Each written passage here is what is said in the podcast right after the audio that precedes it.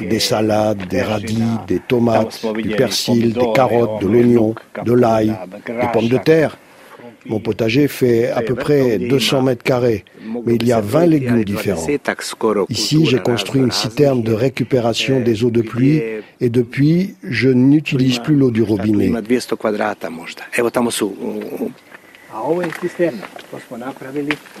Regardez, voici les deux systèmes d'arrosage automatique. Voyez comme le jardin est vert alors que tout autour, l'herbe est grillée.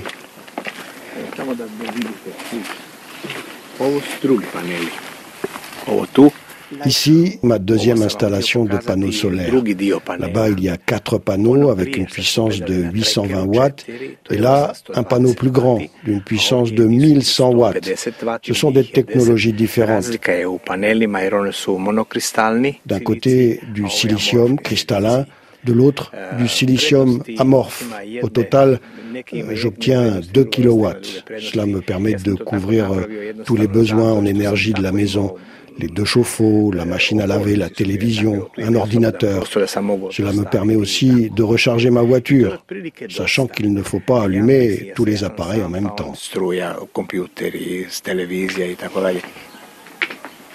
Nous quittons le jardin pour nous diriger vers la voiture. Elle est garée en face de la maison, le long de la route.